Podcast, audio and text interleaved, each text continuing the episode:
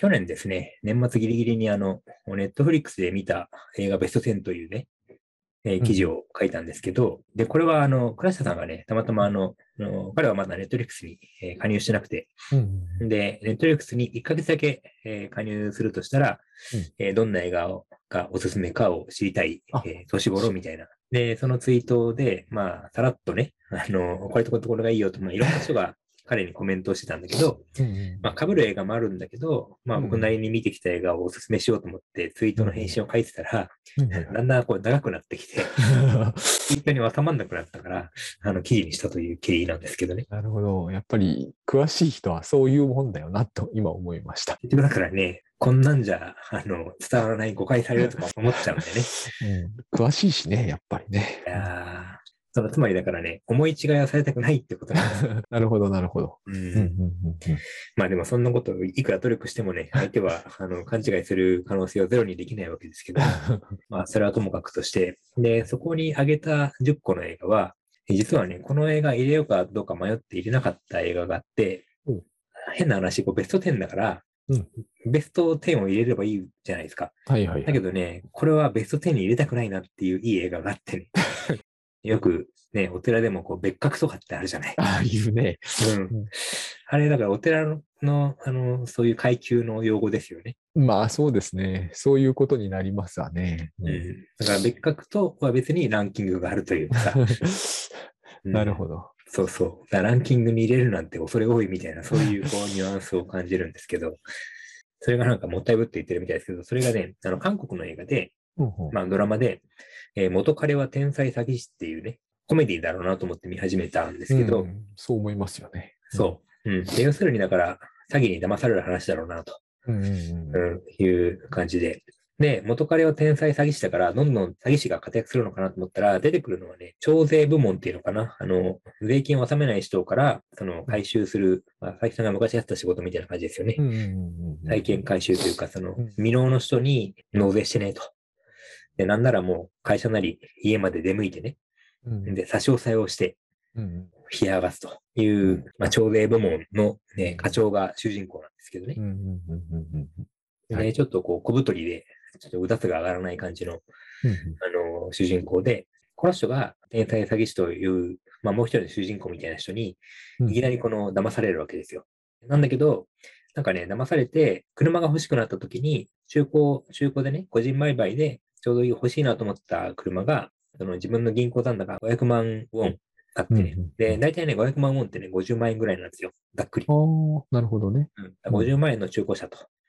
で、なんかあの課長がその部下たちに、50万円でさ、この車なんだけどさ、どうってこう聞いたら、いや、50万円でそったら安いと思いますよとかっていうふうにこう、ちゃんとね、意見も聞いた上で、えーうん意気揚々とこの買いに行くわけですようん。で、50万円振り込んだら、その、その後連絡取れなくなるみたいな、そういうね、えー詐欺にあって、クソーとかってなって、で、なんかでもね、その、第1話がそういう話だったんだけど、うん。なんかいまいち面白くないんですよ。普通、シリーズドラマって、うん。第1話が一番面白くてね、あなるほど。一番予算をかけて、第2話はどうしても何としても見たいと思わせるのが第1話の役割なので、うん。うん。うん。その割にはなんか、え、こんな地味で終わっていいのかと。なるほど。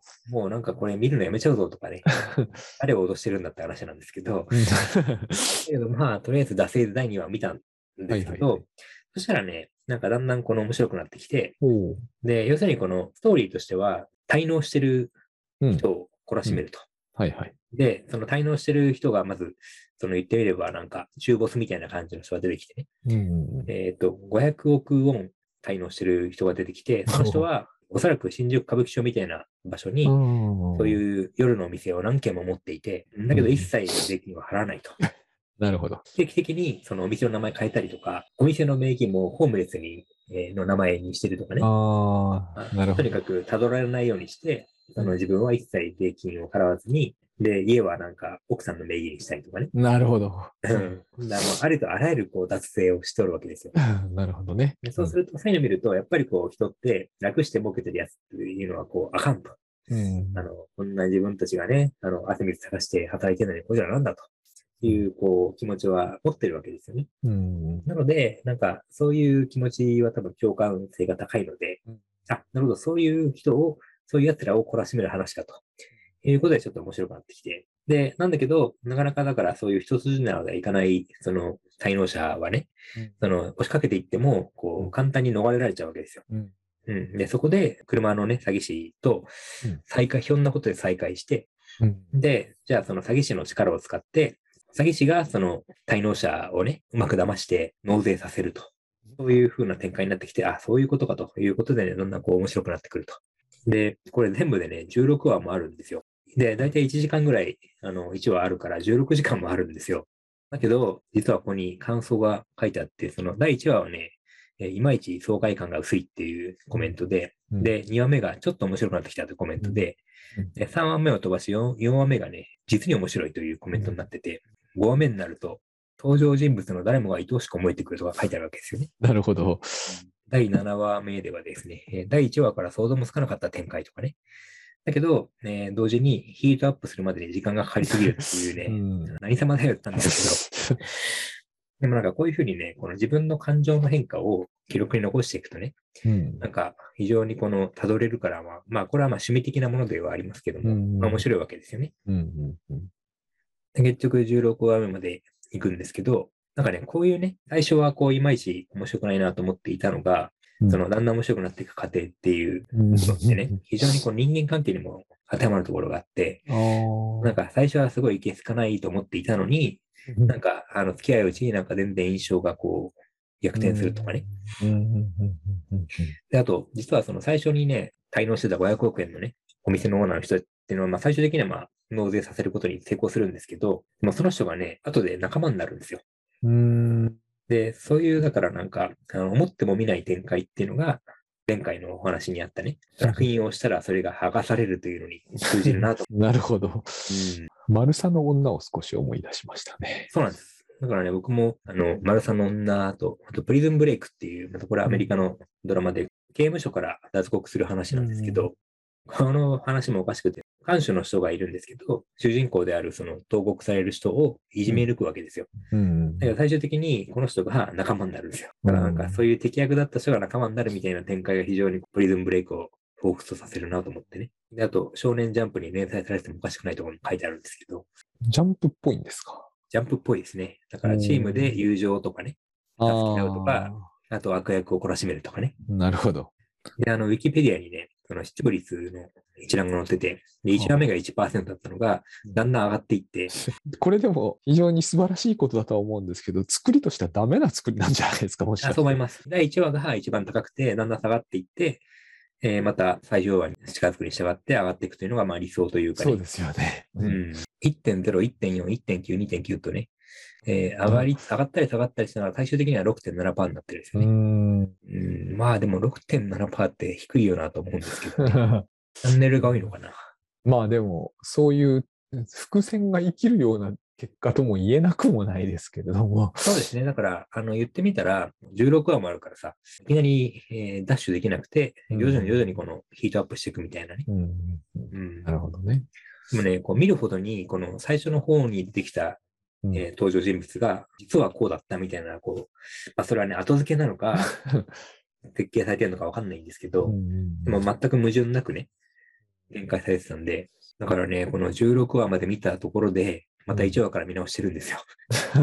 うん、そうですよね。大橋さんの今までのお話からすると、うんそういうことになるよね。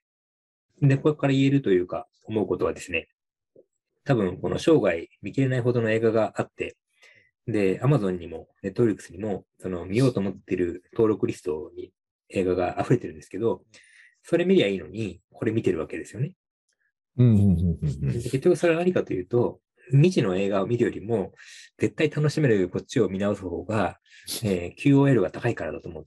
でもそうなんじゃないですかね、やっぱりね。うん多分そういうことって、僕もその本はもう概して読み返す本の方が今多いなと思いますね。年齢が上がったせいはありますけれどもね。うんうん知らないことがあるのはわかるんだけれども、読んだ本だから知ってるってもんではないですしね。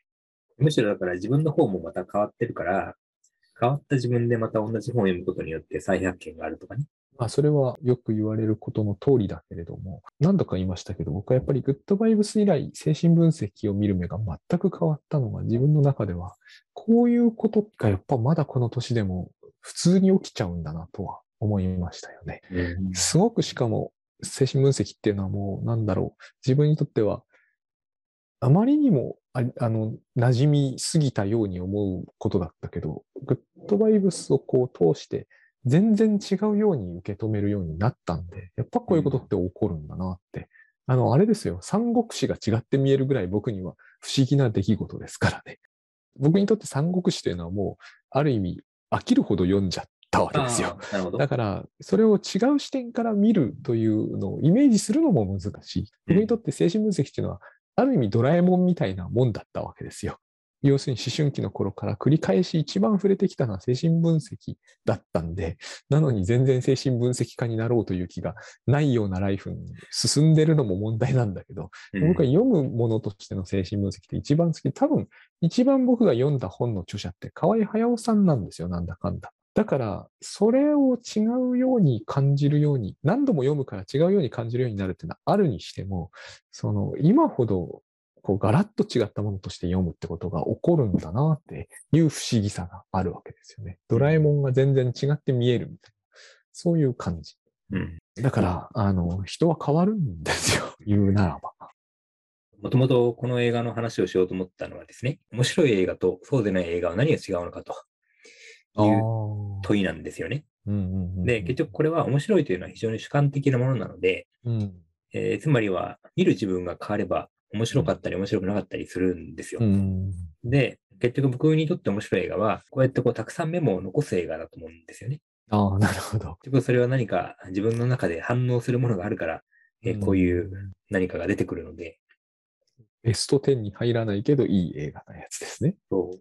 多分だから別格なんですよ。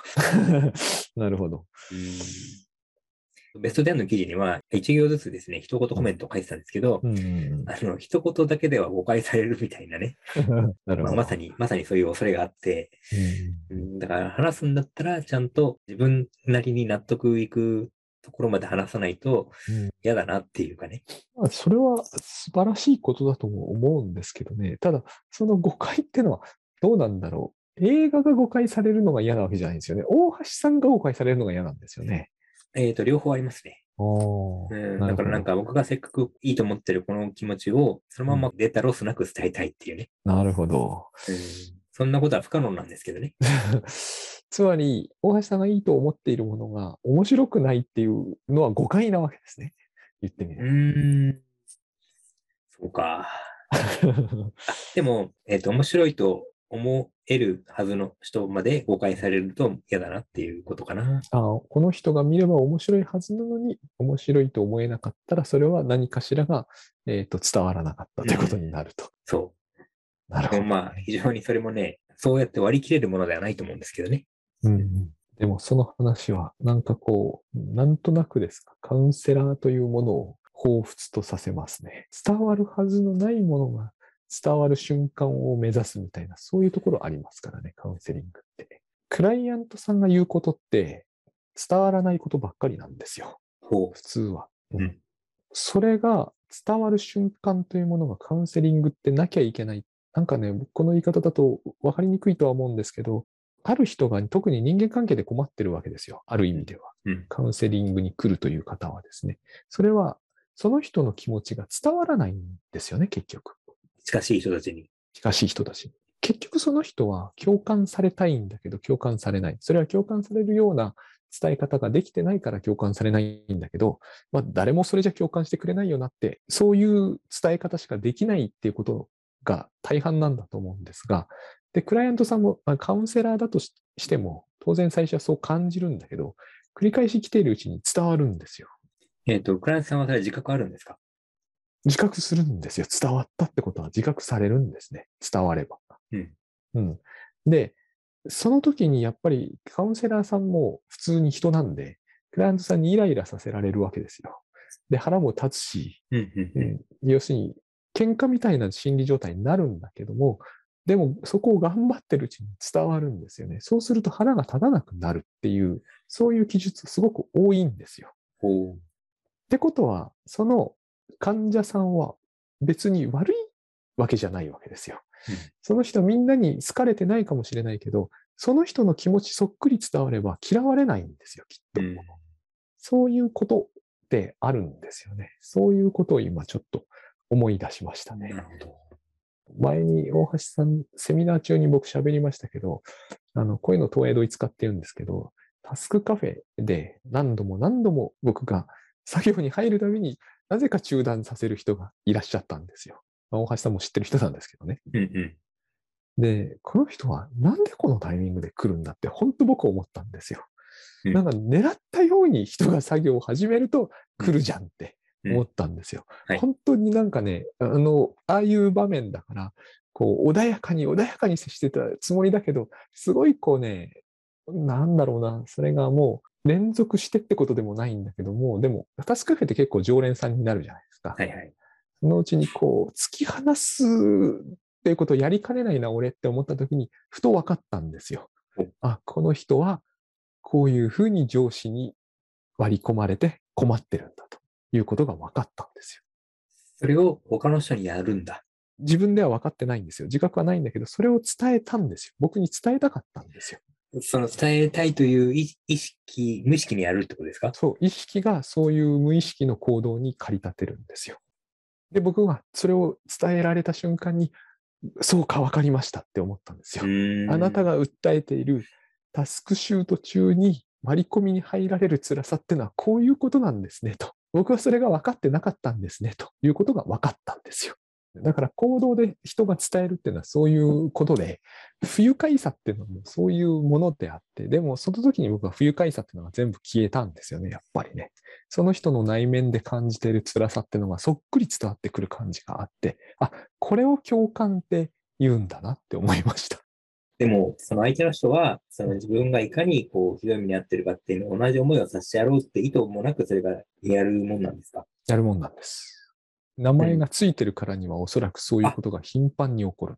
それが東映同一化ですか？これを理解するってことが東映同一化だし、うん。このような行動を行動化って言います。アクティングアウトっていう言い方もします。行動家の皮は化けるですか？分けるですね。うん、だからその人は自覚がないとされているし、フロイトが無意識無意識って言ってるのはこの行動はおそらく無意識だからですね。うん。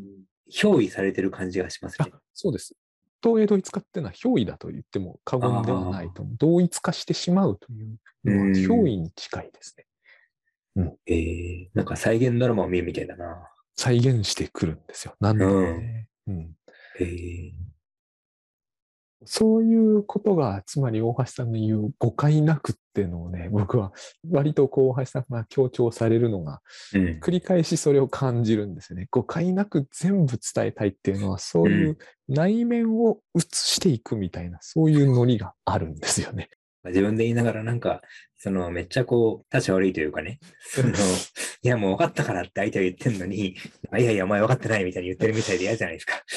分かってないんですよ。でも、人間そう簡単に分からないから、この東映同一化とか行動化ってものが発生するのであって、やっぱり、り分かってもらえないからこそ、そのクライアントさんはクライアントさんになってしまうのであって、分かってあげれる人がいればですね、その人は多分落ち着くんですよね。なるほどね。うん